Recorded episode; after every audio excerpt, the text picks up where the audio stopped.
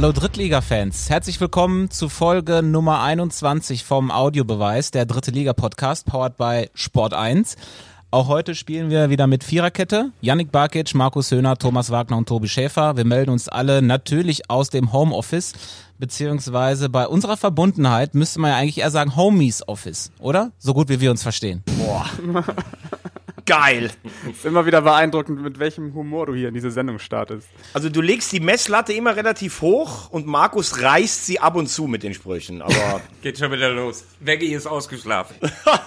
Deutschland spielt immer noch ähm, ja Raumdeckung statt Manndeckung, steht zwei Meter neben den Leuten, dafür wenig Rudelbildung. Es herrscht immer noch Corona-Lockdown.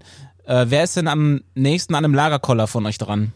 Mittlerweile. Oh, mir geht's eigentlich ganz gut. Also ich äh, äh, gewöhne mich gerade an die Situation und ähm, nutze die Zeit mit ähm, interessanten Dingen. Ich koche sehr viel, ich laufe sehr viel. Das einzige Problem, was ich jetzt habe, sind meine Haare. Ich weiß, ihr, ihr könnt mich ja sehen im, im Chat, aber äh, das wird so langsam Paul Breitner 1974. Ich habe Angst. Meine Frau will mir die Haare schneiden. Ich glaube, ich lasse sie nicht ran.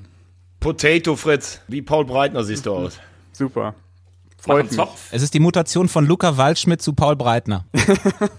also ich muss ganz ehrlich sagen, ich habe äh, tatsächlich Ablenkung ein bisschen mit Podcasts. Wir machen jetzt auch einen Video-Audio-Podcast mit Laura, 100% Bundesliga. Sonntag durfte ich zu Gast im Doppelpass sein, äh, viel laufen, alte Fotos sortieren. Aber ich sag auch ganz klar, mir geht's langsam echt auf die Nerven.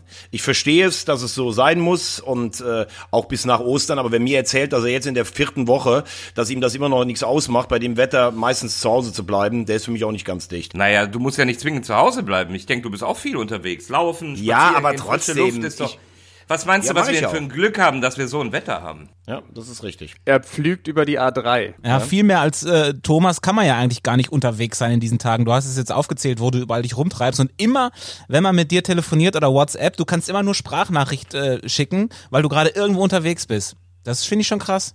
Aber ja immer alleine, ne? Das muss man dazu sagen. Ja, genau. Ich gehe joggen, ich gehe auch viel spazieren oder sowas. Und ich war jetzt auf der Autobahn am Sonntag. Aber ich finde schon, dieses Abends, man äh, verabredet sich mal zum Essen oder ins Kino oder in die Kneipe.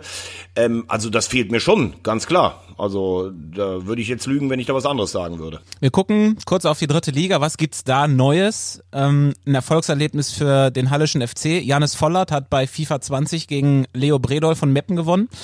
Äh, an der Konsole gab es übrigens, es ist ja jetzt wirklich äh, sehr häufig, gab es auch Braunschweig gegen Asbach, Marcel Bär gegen Vlachodimos. Wer hat da gewonnen, Janik? Weißt du das zufällig? Das habe ich nicht zu Ende verfolgt. Ich, ich, muss ganz ehrlich sagen, sowas verfolge ich wirklich gar nicht. Habe ich überhaupt keinen Bezug zu, das interessiert mich auch gar nicht. Also da finde ich es schon eher interessanter, was beim ersten FC Kaiserslautern passiert, dass die vielleicht jetzt irgendwie der große Gewinner werden könnten äh, wegen der Corona-Krise, Stichwort Planinsolvenz. Da finde ich das schon interessanter. Ähm, ja, ist ein spannendes Thema, was da in Kaiserslautern passiert. Mich würde mal interessieren, was ihr dazu sagt. Also ich habe interessanterweise erstmal mit Stefan Effenberg am Sonntag gesprochen, halt am Rande vom Doppelpass. Und äh, das war natürlich ganz interessant. Er hat ja zu Recht gesagt, ähm, Heimspielatmosphäre in Düsseldorf ist natürlich schwierig und die zahlen ja bei jedem Heimspiel drauf. Also ich glaube, Uerdingen ist tatsächlich der einzige Verein, der im Moment, ähm, ja, wie soll man sagen, plus minus null aus dem Ganzen dann rausgeht oder sowas. Ich habe mit ihm auch gesprochen darüber, wie es denn, wenn es weitergehen sollte, also er ging davon aus, dass es weitergeht, auch mit Geisterspielen, ähm, welche Mannschaft dann eigentlich im Vorteil ist. Ist es die Mannschaft, die auf den ersten Moment her ein Mehr an spielerischer Klasse hat, weil ohne Zuschauer, ohne das Ganze müsste sich ja normalerweise die Mannschaft durchsetzen, die mehr Qualität hat? Oder ist es auf der anderen Seite so, dass zum Beispiel, gehen wir mal in die Bundesliga, eine Mannschaft wie Bayern oder Dortmund Dortmund natürlich immer ein volles Haus gewohnt ist, die sich auf so eine Sache gar nicht so richtig einstellen können. Ich glaube, das wird das Interessante sein, wenn es wieder losgehen sollte. Kaiserslautern ist jetzt natürlich der Punkt, ähm, da, dass du jetzt hier dieses Schlupfloch äh, nutzen könntest ähm, und deine Schulden loswerden kannst, weil das Lizenzierungsverfahren sich geändert hat. Ähm, und äh, wenn es regelkonform ist, dann haben sie halt die Möglichkeit, das auszunutzen. Bei 12 Millionen Euro Schulden wäre das möglicherweise eine Gelegenheit. Wäre schön blöd, wenn sie es nicht machen würde im Endeffekt. Ne? Ja. Aber hat schon ein Geschmäckle dann, ne? Ja, ist eine Wettbewerbsverzerrung, oder? Wenn jetzt Mannschaften davon profitieren, die viele Jahre schlecht gewirtschaftet haben, jetzt die Krise nutzen, um ja zu überleben. Okay, aber das ist, glaube ich, so eine Sache, Yannick, wie wir letztes Mal gesagt haben, wenn jetzt eine Saison annulliert würde, dann musst du wahrscheinlich möglichst viele Mannschaften haben, die damit einverstanden sind. Und ähm, ich glaube, das Problem ist, wenn du jetzt einen Verein hast, gucken wir mal auf den KSC, der letztes Jahr noch in Liga 3 gespielt hat, die jetzt gerade ein Stadion bauen, dass die natürlich jetzt in extreme Schieflage kommen, das kann ich schon verstehen, obwohl die wahrscheinlich auch in den letzten Jahren schon finanziell ein paar Probleme hatten. Und da müsstest du ja jetzt praktisch eine unabhängige Schiedskommission haben, die sagt, okay, ihr in Lautern habt so lange schon schlecht gewirtschaftet, ihr dürft keine Planinsolvenz machen, die anderen dürfen es aber. Das wirst du wahrscheinlich nicht hinkriegen. Und äh, Yannick, eins ist aber auch klar, so eine Planinsolvenz hört sich jetzt ganz gut an. Es ist aber natürlich schon auch so, dass du im Vorfeld mit den Gläubigern sprechen musst, denn du willst ja einige dieser Leute auch später als Sponsoren noch haben. Also da arrogant reinlaufen und sagen, so, ihr könnt uns jetzt alle mal, Planinsolvenz. Und dann fangen wir bei Null an. Das ist wahrscheinlich auch nicht ganz so einfach. Ja, vor allem ist ja das große Problem, dass der ähm, steckt ja schon im Namen drin, Planinsolvenz. Du brauchst ja einen gewissen Plan. Und den kannst du ja einfach nicht haben, weil du ja nicht weißt, was morgen ist, was in einem Monat ist, was in einem Jahr ist. Deswegen ist es nicht so einfach, wie sich der FCK das, glaube ich, vorstellt. Was übrigens ganz interessant ist, es sind sich ja eigentlich alle einig, dass Geisterspiele in der dritten Liga nicht funktionieren würden, ähm, dann lieber Saisonabbruch, also sagen die Experten. Jetzt haben wir bei uns äh, auf der Instagram-Seite eine Umfrage gemacht, also es gab auch mehrere Umfragen, aber bei uns war äh, überraschenderweise das Ergebnis, dass 54 Prozent der Fans für Geisterspiele sind und nur 46 Prozent für einen Saisonabbruch. Ähm, also das sagen natürlich die Fans. Ist denen offenbar nicht so klar, was passieren würde, wenn es mit Geisterspielen in der dritten Liga weitergehen würde? Ich habe mich ja hier auch für Geisterspiele stark gemacht. Schon mal aus dem, aus dem einen Grund, äh, wir, lechzen ja alle danach, dass wieder Fußball gespielt wird. Und ähm, ich habe ja damals auch nach Gladbach-Köln gesagt, Leute, es gibt Schlimmeres als Geisterspiele, wenn man eine Situation überbrücken muss. Wenn dann einer um die Ecke kommt und sagt, ja, anders ist aber schöner, das ist mir auch klar, das ist jedem klar. Äh, ich habe ja auch gesagt, ich würde es mir wünschen und dabei bleibe ich auch. Ich glaube aber mittlerweile, und da habe ich einfach dazu gelernt, ähm, äh, dass es letztlich auch zu teuer wäre. Wenn ich sehe, wie gesundheitlich damit umgegangen werden müsste, wie ich es jetzt also einfach auch erst gelernt habe, äh, am Beispiel erste und zweite Liga, dass du in äh, ganz engmaschigen Etappen Tests machen musst. Äh, das kostet ein Schweinegeld und das bezahlt dir letztlich keiner. Und das ist eigentlich mittlerweile der Hauptgrund, warum ich sage, wahrscheinlich wird es nicht funktionieren. Ja, vor allem, wenn du siehst, was da für ein Kostenapparat bei der Bundesliga hinterhängt, wenn die planen, irgendwie nur an vier Standorten zu spielen und dann alle Mannschaften in ein Hotel zu stecken, ähm, das ist ja in der dritten Liga einfach nicht möglich. Also ich glaube, ich glaube einfach, dass du, ähm, dass auch den Vereinen, wie gerade Markus schon gesagt hat, ja irgendwann auch finanziell die Luft ausgeht. Und wenn du jetzt sagen würdest, zum Beispiel äh, Mitte April, pass auf, wir machen die Saison jetzt einfach zu Ende, dann können natürlich viele Kosten gespart werden. Und dann meiner Meinung nach müsstest du gucken, dass du im nächsten Jahr versuchst vielleicht mit einer aufgestockten Liga ähm, auch wieder mehr Geld äh, reinzubekommen, insgesamt, weil du mehr Spiele hast, weil du vielleicht dann ab Weihnachten oder ab Frühling vielleicht wieder mit Zuschauern spielen kannst. Ich glaube, dieses Jahr wird das schwieriger und es gibt ja auch schon verschiedene Gedankenmodelle. Also der Präsident von Zwickau sagt, wir müssen unter das Dach der DFL, weil wir ein Profi, eine Profiliga sind. Und dann gibt's ja auch andere Clubs wie, ich glaube, Rot-Weiß Essen, Kickers Offenbach, Saarbrücken aus der vierten Liga, die ja auch schon sagen, es muss vielleicht eine Neuordnung geben. Also ich glaube, dass die dritte und vierte Liga nach dieser Krise nicht genauso von den Ligen aussieht, wie es im Moment der Fall ist. Aber eine, eine zweigeteilte dritte Liga kann ich mir eigentlich nicht vorstellen. Nee, aber eine Aufstockung. Ab, das, ja, eine Aufstockung schon, aber eine, diese, diese Idee von einer zweigeteilten dritten Liga, das finde ich ist ein krasser Rückschritt einfach. Dann hätte Veggie wieder mal recht behalten, weil das war dein Modell, was du immer favorisiert hast. Ein mhm. leichtes Grinsen huscht in sein Gesicht. Ja, äh, es ist wahr, das hast du tatsächlich relativ früh gesagt und mit der Aufstockung hättest du natürlich dann auch ein paar Spiele mehr. Äh, es wäre weniger schmerzhaft, wenn man die TV-Gelder dann noch mit zwei bis vier Mannschaften teilt. Äh, und letztlich ähm, hast du dann mehr Zuschauereinnahmen über die Saison gesehen und könntest das wahrscheinlich sehr gut vermarkten. Was haltet ihr denn von der Idee, dass man sich den Stress nimmt, die Saison unbedingt irgendwie bis zum Sommer beendet äh, haben zu müssen, sondern dass man sagt, okay, dann nehmen wir uns bis Ende des Jahres Zeit für die aktuelle Saison und was die neue Saison angeht, die starten wir dann eben erst 2021 und spielen mal nur eine Halbserie, also äh, eine, eine kurze Saison. Ist das für euch denkbar? Boah, das höre ich jetzt zum ersten Mal. Das, ähm, gefühlt für mich Na, in nicht. Italien, in Italien gibt's ja so ähnliche Gedankenmodelle, zumindest in der Serie A. Und die wollen dann wahrscheinlich pro Halbserie einen Meister küren, wie das viele südamerikanische machen. Aber fände ich ein interessantes äh, Modell von dir, Tobi, weil man dann einfach sagt, das, was bisher gespielt wurde, äh, entfällt nicht. Und wenn du 20 Mannschaften hast oder 22 dann in der neuen Spielzeit und sagst dann, okay, wir machen, ähm, oder du nimmst vielleicht eine ungerade Zahl, sogar 23, dass du sagst, jeder hat elf Heimspiele und elf Auswärtsspiele, dann könnte ich mir das sogar schon vorstellen. Wird auch nicht ganz fair sein, weil du dann in so einer Auslosung wahrscheinlich irgendwo bei Mannschaften spielst, die normal heimstark sind, aber jetzt keine Zuschauer haben, aber immer noch besser als gar nichts. Also Tobi, ich würde sagen, verbind dich mal mit dem DFB, das ist ein guter Plan. Ich meine, vielleicht kannst du es natürlich auch hinkriegen, dass du irgendwie im frühen Herbst mal mal beobachtend, wie die gesamtgesundheitliche Entwicklung ist, ähm, zu Ende spielst und dann eine komplette Saison da reinbekommst, weil die die dritte Liga kann ja auch durchaus äh, mehrere englische Wochen spielen äh, und das wäre fürs Produkt, glaube ich, nicht schlecht. Aber ich glaube, wenn du es jetzt so wirklich machen würdest, dass du sagst, es steigt keiner ab und du musst irgendeine Aufstiegsregelung finden, entweder mit den vier Meistern und zwei mindestens gehen ja dann auch hoch in die zweite Liga, dann hast du ja irgendwie 22 Mannschaften. Ähm, du würdest dann jetzt sagen, Abbruch, das wäre natürlich Wahnsinn, auch, auch ich fände total traurig, aber Eins ist ja auch klar, wenn ich gestern, wir haben uns gestern in unserem 100% Audio-Video-Podcast, also von Nitro, mit Jürgen Schmitz mal unterhalten, das ist ein DFL-Regisseur, wie viele Leute überhaupt noch rein dürfen ins Stadion, wie das ist. Also ich glaube, unsere Kommentatoren, selbst wenn die dritte Liga nochmal spielt, die sitzen auf jeden Fall nicht im Stadion. Ich glaube, pro Fernsehsender wird es maximal einen geben, der drin ist und ein paar Fragen stellen darf in ein Mikrofon auf zwei Meter Abstand. Aber das wird ganz anderes Arbeiten sein, wie wir das bisher gewöhnt sind. Ja, ein Kameramann wäre noch gut. Ja, die sind ja, Kameraleute dürfen ja auch rein, aber es werden nicht Moderator und Kommentator drin sein, glaube ich nicht. Das Spiel wird nur mit Drohnen übertragen.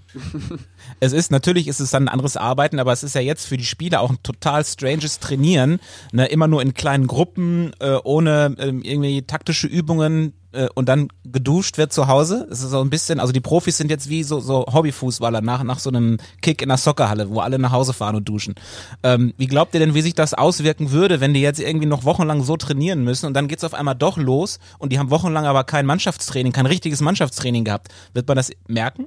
Äh, also ich glaube schon, dass irgendwann, ähm, also sie werden auf jeden Fall alle Bock haben, irgendwann wieder richtig loszulegen. Also die Motivation wird richtig, richtig groß da sein, wie vor einer Saison.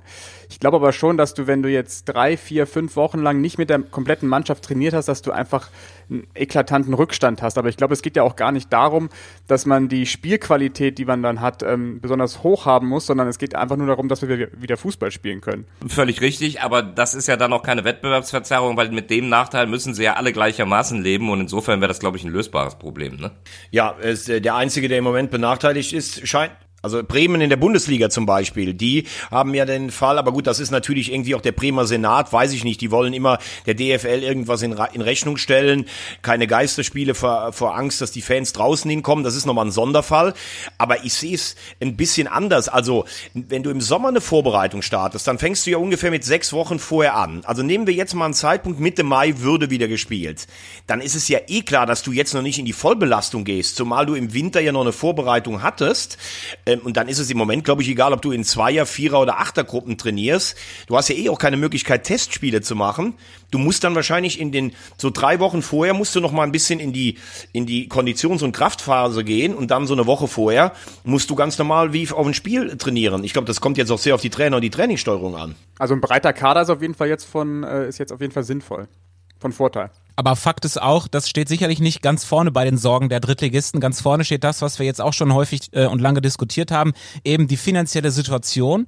Und äh, weil die Krise eben gerade in der dritten Liga und darunter allgegenwärtig ist, hören wir jetzt mal, mit wem Weggy vor der Show gewhatsappt hat. So, und wir kommen in diesen Zeiten jetzt äh, zu einer ganz tollen Aktion. Ein Fußballprofi hat sich Gedanken darüber gemacht, wie man die Amateure und die untersten Spielklassen unterstützen kann. Simon Zoller vom VfL Bochum, einst beim ersten FC Köln gespielt, dort in der Europa League erfolgreich und Treffer erzielt.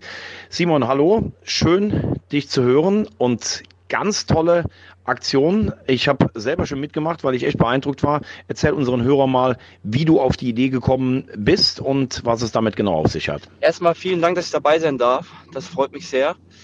Ähm, ja, die ganze Aktion ist eigentlich entstanden, weil es zu Hause dann doch etwas langweilig wurde und ich mir Gedanken gemacht habe, wem kann ich helfen oder was kann ich tun in dieser Zeit. Ja, und so ist eben äh, diese Aktion daraus entstanden, indem man einfach als äh, Person oder als äh, Hobbykicker, Theken, Thekentruppenkicker oder wie auch immer, Jugendspieler, äh, kann man eben sein Trikot hochladen mit äh, dem Hashtag Spende deine Trikotnummer und äh, ja, seine Trikotnummer spenden. Wie diese ganze Spende am Ende aussieht, äh, ist völlig individuell und ähm, kann man ähm, so quasi für sich äh, entscheiden, wie man möchte. Ähm, so, wir sind einfach oder ich bin einfach der Meinung, dass äh, der Amateurfußball im Moment etwas zu kurz kommt in der Betrachtung und äh, deswegen äh, diese Aktion. Ja, und wenn man auf eure Seite schaut, dann sieht man natürlich, dass unglaublich viele Spieler mitgemacht haben, auch äh, Journalisten, Kollegen, aber auch ähm, ja, Menschen aus ganz anderen Bereichen. Ähm, sag uns doch mal oder nenn uns doch mal ein paar Namen, die mitgemacht haben und ähm, was dir am besten selbst gefallen hat. Ja, es ist wirklich verrückt, wie viele Leute mitmachen, Ex-Spieler, Profis, äh, mit denen ich zusammengespielt habe beim FC oder jetzt bei Bochum, äh, mit Simon Terodde, Jonas Hector, Toni Modest, ähm, mein Kumpel äh, Marco Höger, ähm, Ex-Profis, äh, Spieler aus dem Ausland. Aber ja, was mich eigentlich äh, ganz besonders freut, sind einfach ganz, ganz viele Bilder, die ich bekomme, auch von, von Jugendspielern, Kindern, äh, von Vätern, die, die einfach stolz sind, dass, dass ihre Kinder da mit dabei sind. Ähm, und äh, das macht mich äh, wiederum stolz, weil man äh, dann einfach sieht, ähm, ja, wie viele einfach äh, dem Amateurfußball äh, da helfen wollen. Und ähm, das ist ja eigentlich der Sinn der Sache, dass, dass äh, dieser Amateurfußball, der riesengroß ist in allen Facetten, ähm, ja, am Ende des Tages Beachtung findet und dem dann auch geholfen wird. Also Simon, ich ähm, bin wirklich beeindruckt. Ich habe ja selbst mein altes A-Jugendtrikot rausgeholt, in dem ich ähm, Rheinland-Pokalsieger geworden bin. Und damals haben wir gegen Freddy Bobic und die Stuttgarter Kickers gespielt, die nachher den Wettbewerb gewonnen haben und sind nur ganz knapp in der Nachspielzeit mit 1-2 gescheitert. Ähm, wie kann man mitmachen, wenn man diese Aktion unterstützen möchte? Und ähm, ja, sag uns einfach mal, auf welche Seiten man zu gehen hat. Ja, äh, wie schon gesagt, ähm, es ist eigentlich relativ simpel. Du kannst auf ähm, den Seiten von mir beziehungsweise meinen Partnern mit äh, Gapfaf und äh, FC Playfair ähm, draufgehen. Du siehst ähm, die Verlinkungen, du siehst äh, die PayPal oder auch IBAN-Adresse, ähm, wo du spenden kannst. Ähm, ja, wichtig oder was, was der Sinn der Sache eigentlich ist, ist, dass deine Trikotnummer quasi in der Spende vorkommt, äh, indem du dein Trikot hochlädst mit dir selbst, ähm, dann eben uns verlinkst, dass wir das sehen, dass wir das teilen können und äh, so dann am Ende die Community einfach äh, wächst, die mittlerweile nach äh, ja fast jetzt sechs Tagen einfach wirklich enorm groß geworden ist und das macht mich stolz, das macht äh, meine äh, Partner, die da mit im Boot sind, äh, stolz und äh, ja, für uns ist das jetzt schon ein riesengroßer Erfolg ähm, und das Geld wird am Ende, äh, was da zusammenkommt, ähm, einfach zu 100 Prozent den Leuten zukommen, die das einfach im Moment äh, dringend äh, nötig haben. Und äh, da freuen wir uns jetzt schon drauf, dass wir einfach dann lächelnde Gesichter sehen können mit der Hilfe eben von den ganzen Spendern, die, ähm, die da mithelfen. Das war das Gespräch von Waggy mit Simon Zoller heute Morgen bei WhatsApp. Tolle Aktion, wie ich finde. Äh, und ich hoffe sehr, dass das auch in andere Sportarten noch übergreift und dass Wayne Gretzky auch noch mitmacht bei der Aktion. Wegen der Nummer. Ich habe in den Ferien ein Referat zum kanadischen Eishockey mit meinem Sohn ausgeübt, äh, vorbereitet. Wie viele Tore hat Wayne Gretzky in seiner Karriere geschossen? Boah. Wayne interessiert's? Mit allen Wettbewerben würde ich sagen, um die, um irgendwas 894. Ja, du bist doch eine miese Krücke. Ich schwöre bei meinem Tod. Ich schwöre das war wirklich. richtig. Nein, Boah. nein, das ist nicht wahr. Ich schwöre bei meinem Tod, dass ich nicht nachgeschaut habe. Ich Okay, schwöre wir- es. Okay, wir sind nur noch zu dritt. es sind 894 Tore. Gut, ich habe ja mal Eishockey gemacht. Also gut, ich kriege einen halben Punkt im Quiz. Boah, das ist, das ist echt Wenn stark. du das wirklich nicht abgelesen hast, musst du zwei Punkte kriegen. Nein, ich schwöre bei meinem Tod, ich habe es nicht abgelesen. Ich möchte alles, es soll mir alles abfallen, was an meinem Körper dran ist. Ach du liebe Güte. Nee, das Oh, das ist ein hoher Einsatz. Vielleicht äh, kommen wir nochmal zurück zu Simon Zoller, aktuell ähm, eben ja beim VfL Bochum, aber auch Simon Zoller hat ja eine Drittliga-Vergangenheit in der Saison äh, 12-13 für Osnabrück gespielt, 36 Spiele gemacht, wie viele Tore geschossen? Janik? 15, ich habe es 15. eben nachgeschaut. Ah. Starke Saison von Simon. Ja, Aber in der Relegation geworden. gescheitert dann. Genau. Aber anschließend dann zum, F zum FCK gegangen und dann auch wieder geglänzt. Guter Mann. Ja, das waren seine zwei, drei besten Jahre. Ist ja auch so ein bisschen so wie, wie dein Schwager, Thomas, oder? Gefühlt. Ähm, nein, mein Nebenbuhler. Ich bin mit seiner Frau im Fernsehen verheiratet und er im wahren Leben. Wo wir schon so schön zurückgeguckt haben auf das Jahr 12, 13, äh, setzen wir jetzt mal unsere Serie fort, die wir letzte Woche angefangen haben. Wir haben uns ja vorgenommen, jetzt in der Corona-Pause äh, in jeder Folge mal so ein Drittligajahr Revue passieren zu lassen. Wir haben letzte Woche angefangen mit dem ersten Drittligajahr und kommen dann heute zur Saison 2009, 2010.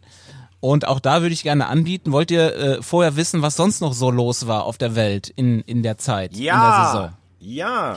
Hau raus. Also es war in der Zeit äh, natürlich, es waren die Olympischen Winterspiele in Vancouver, Deutschland Zweiter im Medaillenspiegel hinter Kanada. Dann wurde Deutschland Vierter bei der Eishockey-Weltmeisterschaft im eigenen Land, auch sehr bemerkenswert. Die Bohrinsel Deepwater Horizon ist gesunken. Äh, Das passte, denn das Wort des Jahres 2009 war Abwrackprämie. Dann äh, April 2010, da hat dieser Vulkan auf Island, den keiner aussprechen konnte, den äh, europäischen Flugverkehr lahmgelegt. Horst Köhler ist im Mai 2010 als Bundespräsident zurückgetreten. Im Juni kam Christian Wulff. Und dann gab es aber auch was sehr, sehr Trauriges während der Drittligasaison 09-10. Am 10. November 2009 hat sich Robert Enke nämlich das Leben genommen.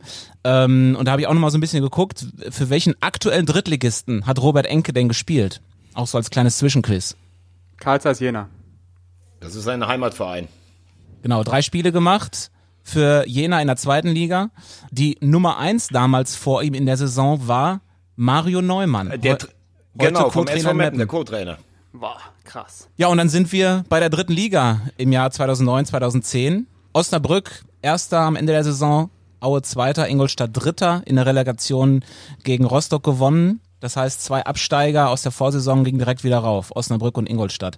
Ähm, was fällt euch als erstes ein, wenn ihr an die Saison denkt? Äh, du fängst mit den, mit den Aufsteigern an. Also die Besonderheit war ja in diesem Jahr, dass ähm, dass das einzige Mal war, dass zwei Zweitliga-Absteiger direkt wieder hochgegangen sind. Das ist in den ganzen Jahren nicht mehr passiert. Ähm, was mir ansonsten direkt auffällt oder einfällt zu der Saison war die, ja, die überragende Saison vom VfL Osnabrück mit dem, äh, mit dem Aufstieg am, ich glaube, letzten Spieltag in Burghausen durch das Tor von Kotuljac. Das Besondere in dem Jahr in Osnabrück war ja, dass die eine Mannschaft waren, die extrem viele Spiele gedreht haben. Also die lagen häufig 0-1 in Rückstand und haben, glaube ich, gefühlt 10, 12 Mal das Spiel noch gewonnen. Also das ist eine Mannschaft gewesen, die extrem von der Moral gelebt hat. Das ist mir so hängen geblieben. Plus Und? ein überragender Mann.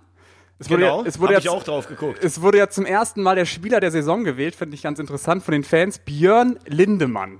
Wahnsinn. Und der hat, wenn du dir die Karriere von dem anguckst, ne, der hat sich eigentlich nie irgendwo äh, durchsetzen können über der dritten Liga, ist nachher in der, in der thailändischen Liga irgendwo so ein bisschen versandet und hat eine dermaßen überragende Saison gespielt, als Taktgeber, als Torschütze, also das war sensationell.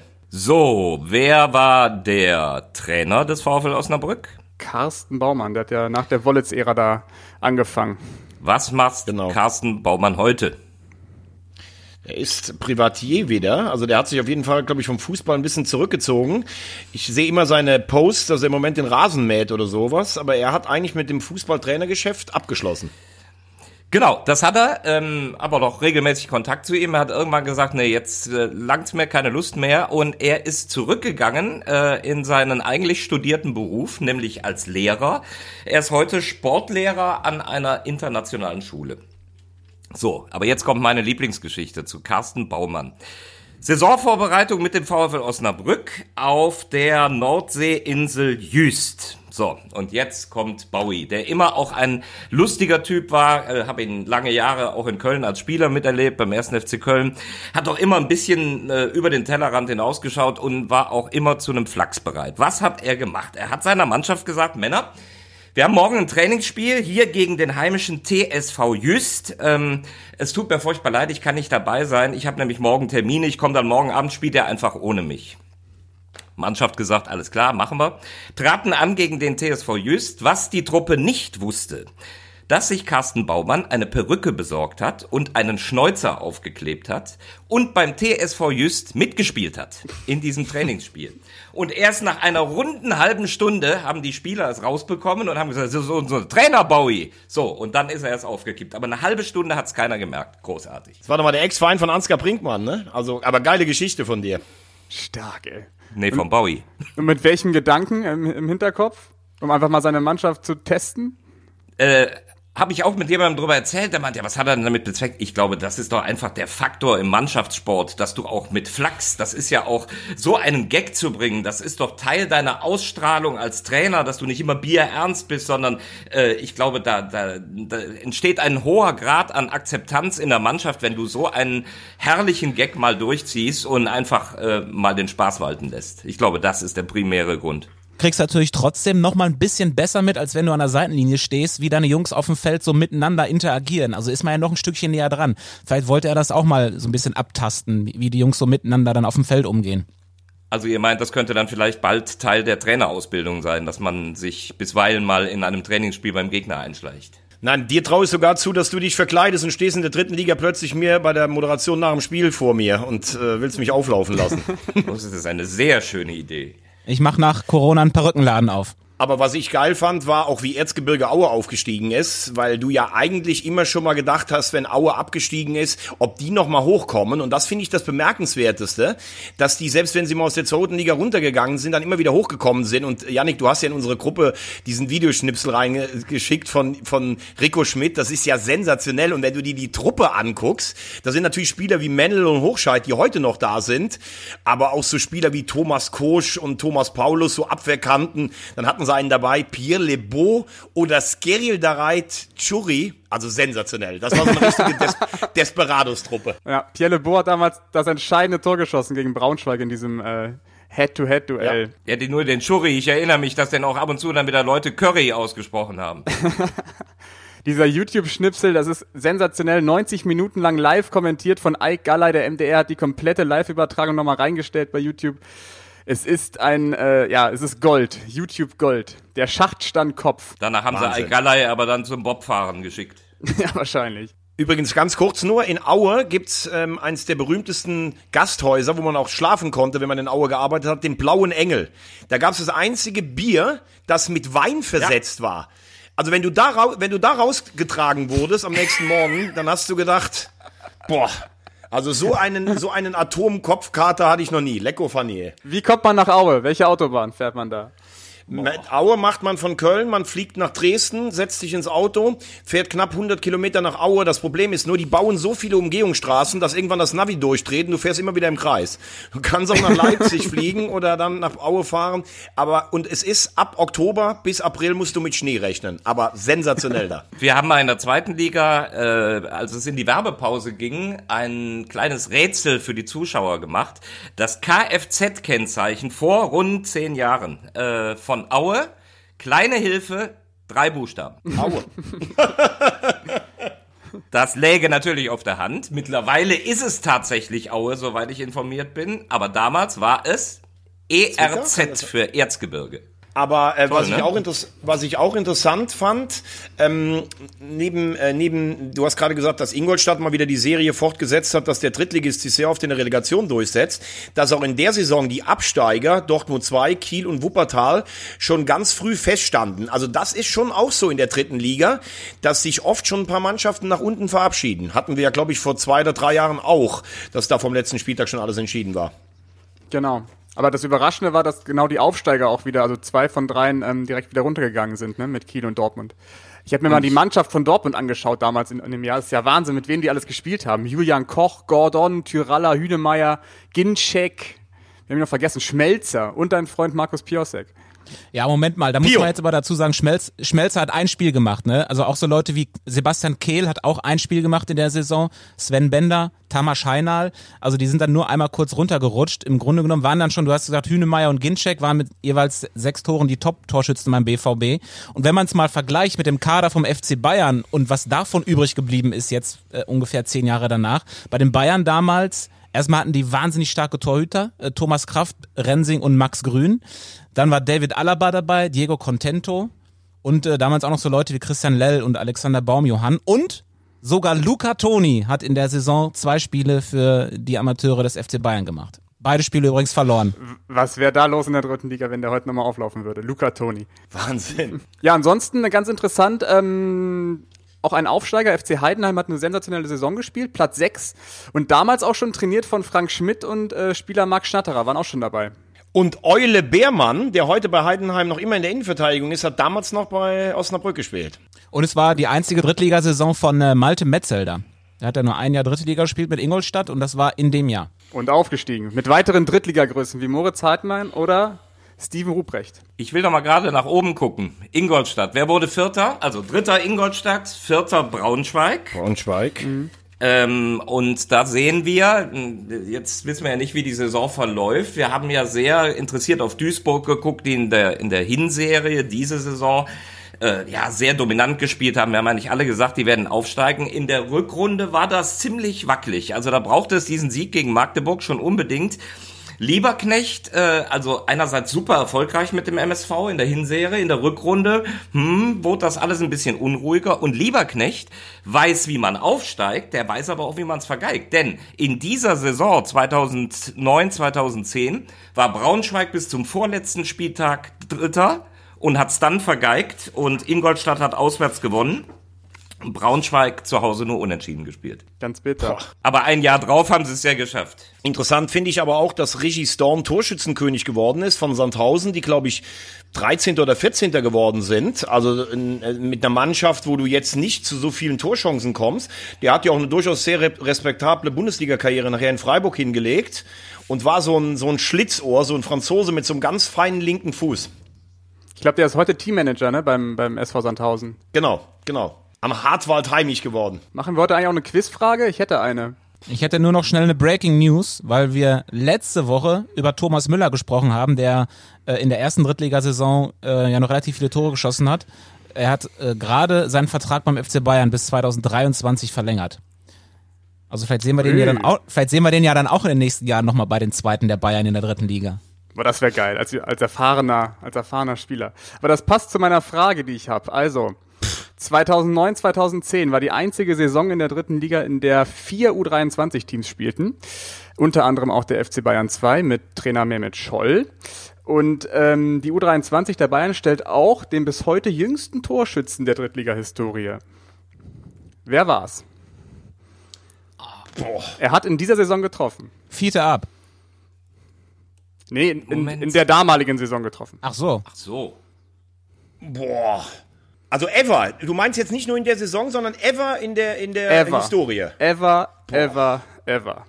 Bist du sicher, dass das stimmt? Ist das nicht der, warte mal, wie heißt der, der aus der U19 vom VfB Stuttgart jetzt zu den Bayern gegangen ist? In dieser Saison, zu dieser Saison. Verdammt. Ich bin mir relativ sicher, dass das stimmt. Ihr kennt ihn alle. Day Leon Dayaku. Hat Leon Dayaku nicht im Dezember ein Tor geschossen und ist der Jüngste? Es gab auf jeden Fall einen, der jünger ist. Okay, ja, dann weiß ich es nicht. sag, und du sagst, wir kennen ihn alle, also das muss ein relativ berühmter Typ gewesen sein. Ja, was heißt gewesen sein? Der hat damals getroffen und heute? Also warte mal, das könnte ja. Alaba war doch damals auch im Kader, oder? Sehr stark, Veggie. David Alaba ist richtig. Was? 17 Jahre, Was? 17 Jahre, Geil! zwei Monate, fünf Tage. Geil. Damals Geil. ge- damals. Damit bin ich vorne. Wichtig. Und von Markus Söhne abgesetzt. Geil. Geil. Geil. Das war das Jahr 2009, 2010. Noch nicht ganz. Ähm, eine Sache ist mir gerade noch eingefallen. Ähm, Julian Koch, wenn, wenn, wenn du den Namen so hörst, das war ja eigentlich ein super Perspektivspieler, dann auch in Duisburg gespielt. Äh, da zuckt man. Das Spiel habe ich kommentiert in der zweiten Liga Rot-Weiß Oberhausen gegen MSV Duisburg. Es war ein Freitagabendspiel. Da hat er sich so brutal das Knie verdreht und sich verletzt, dass in der Nacht die Diskussion war, ob man das Bein Stimmt. amputieren muss. Und ich Stimmt, weiß nur noch richtig. aus dem Hinterkopf, ähm, dass die, die Profiabteilung von Dortmund schon in München war, die spielten bei Bayern. Und dann haben die Teamärzte des BVB telefonisch entschieden, wie er operiert werden muss und haben richtig entschieden telefonisch und ihm damit sozusagen das Bein gerettet. Krass. Großes Talent, was dann früh die Karriere beenden musste, ne? Ja. So, über Dynamo Dresden haben wir noch nicht gesprochen. Zwölfter. Haben in diesen in dieser Spielzeit ihr neues Stadion eingeweiht. Im September sind da eingezogen in das heutige Rudolf-Habich-Stadion. Und jetzt sind wir ja auch hier, wenn man, wenn man so ein paar Tage im Beruf ist, dann gibt's ja auch so ein paar Anekdoten. Und da habe ich ja letzte Woche schon gesagt, die muss ich einfach nochmal loswerden. Äh, ich war dann eben in knapp 30 Berufsjahren äh, auch schon ein paar Jahre früher da unterwegs und noch im alten Rudolf-Habich-Stadion. Das war eine Bruchbude vor dem Herrn, wie die Dynamo-Fans wissen. Ähm, und das war so kurz nach der Wende, waren wir tatsächlich für Ransat 1 Fußball relativ häufig, vor allem freitagsabends da, die haben oft freitags gespielt. Mein geschätzter Matz-Redakteur, der macht den Bildschnitt, der sitzt dann neben dem Reporter, Werner Pilz. Wenn ich ihn heute anrufen würde, der wüsste, welches Zitat ich meine, natürlich. Wir haben so unendlich oft gelacht. Denn es war folgendes Prozedere. Wir saßen in diesem maroden Stadion in unserer kleinen Kabine durch eine dünne Glasscheibe getrennt von der Nachbarkabine. Fünf Minuten vor Spielbeginn ging drüben die Tür auf und da kam der circa 60-jährige, ich kenne seinen Namen nicht, äh, Kollege vom lokalen Radio. Es klimpert ein bisschen. Mittlerweile, nach ein paar Jahren, wussten wir dann auch, wenn er kommt und es klimpert, warum. Nach zehn Minuten, Freitagabendspiel, chip, hat er seine erste Flasche Bier geöffnet. Wurde zwischenzeitlich immer wieder gerufen und vom Spiel berichtet, so. Anfang der zweiten Hälfte. Wir, wir konnten schon fast mitschnippen, wann er sein Bier aufmacht. Die zweite Flasche Bier. So. Und dann, so 75. würde ich mal sagen, die dritte Flasche. So, und jetzt wurde er langsam A, leicht angetrunken und B, auch äh, vermehrt sehr sauer, weil in dieser Zeit Dynamo Dresden sehr oft verloren hat. Und wer gemeint ist gleich beim Zitat, geht, das ist die Frage wieder mal für dich und ich wette, du weißt es. Und er war dann ungehalten. Es trug sich zu, dass Dynamo Dresden sehr oft verloren hat. Und so 75., 80. hieß es dann, so, wir schalten jetzt wieder rüber ins Rudolf-Habich-Stadion. Und dann meldete er sich immer wieder mit demselben Zitat. Ob es stimmte oder nicht übrigens. Ja, ich kann den Dialekt nicht nachmachen, aber so ungefähr klang's. Ja, ja, wenn der Russe daneben springt, dann können wir nicht gewinnen jedes Mal begann er, ob sich da was abspielt oder nicht. Die konnten vom anderen Tor sein. Ja, wenn der Russe daneben springt, dann könne man nicht gewinnen. Und wer war der Russe? Wahrscheinlich der Torhüter Stanislav Tschetschesow. Ich wusste es. Auf Veggie ist Verlass. Jetzt und ich hätte natürlich im Leben nicht gewusst, wer damals in den 90er Jahren äh, im Tor war, aber weil es immer noch in den Ohren klingelt, wenn der Russe daneben springt, dann könne man nicht gewinnen. Das war. Ist ja der aktuelle Nationaltrainer der Russen, ne? Richtig. Mit dem Schneuzer. Geil. Legendäre Erinnerung weißt du, ans Rudolf-Habich-Stadion. Also der Typ ist natürlich stark, dass er da drei Kolben trinkt während dem Spiel, mein lieber Gesangverein. Aber nur drei ist jetzt auch nicht so viel, oder? Finde ich. Für ihn hat's gelangt. Also in der, in der 70., 75. war er schon schwer wackelig. Wir müssen hier noch eine, eine aktuelle Meldung hier reinbringen, weil es wird hier gerade vermeldet über Liga 3 Online, dass Dennis Undarf den SV Meppen zu, zum Saisonende verlassen wird. Und zwar wird er zum belgischen Zweitligisten Royal Union Saint Gilloise gehen. Vertrag bis 2023. Sprich, Meppen verliert UNDAF zweite belgische Liga. Und Ab das äh, mal nicht in der Winterpause. ich weiß, Markus. Aber das ist übrigens dieser belgische Verein, der richtig viel Kohle hat. Das ist, die äh, sind irgendwie, glaube mit in so einem Konsortium drin, wo auch Manchester City und sowas drin ist. Da ist schon mal damals der ähm, eine der beiden Mehlenbrüder von Karlsruhe auch hingegangen. Also ah, das ist ein Verein, der spielt zweite belgische Liga und die wollen dann immer diese Spieler für die Premier League oder für die französische Liga praktisch vorbereiten. Ähm, ja, und da muss ich aber ganz ehrlich sagen, hätte ich auch gedacht, dass den vielleicht auch ein deutscher Zweitligist haben will, weil das ist echt ein guter Mann. Ja, ja sportlich ist das auch. natürlich kein, kein guter Schritt, finde ich, in die zweite belgische Liga zu wechseln. Äh, wie du sagst, es kann nur die Kohle sein, weil der hätte durchaus bei einem, bei einem guten Zweitligisten, wenn nicht sogar auch in der ersten Liga irgendwo hätte landen können. Ja, aber wie gesagt, vielleicht auch die Perspektive, dass man über diesen Verein dann irgendwo in die Premier League oder in die französische erste Liga kommt. Und der SV Meppen wird auch das wegstecken. Das ist ja leider okay, Tradition. Sie haben ja noch Piosek. So. Pio. Grüße an Markus Piosek. Nächste Woche machen wir weiter mit unserem Gang durchs Fußballmuseum mit euch Experten. Und bis dahin, bitte, Yannick, pack doch mal dieses YouTube-Gold, was du eben erwähnt hast, bei uns in die Ja, ja, ja, Insta-Story. mache ich, ja. dass äh, Ja. sich das alle nochmal angucken können. Dann liked uns doch gerne mal bei Insta, liebe Leute, und äh, bewertet uns bei iTunes. Und das Allerwichtigste, bleibt gesund oder werdet gesund und dann hören wir uns nächste Woche wieder. Macht's gut. Tschüss. Tschüss. Tschüss.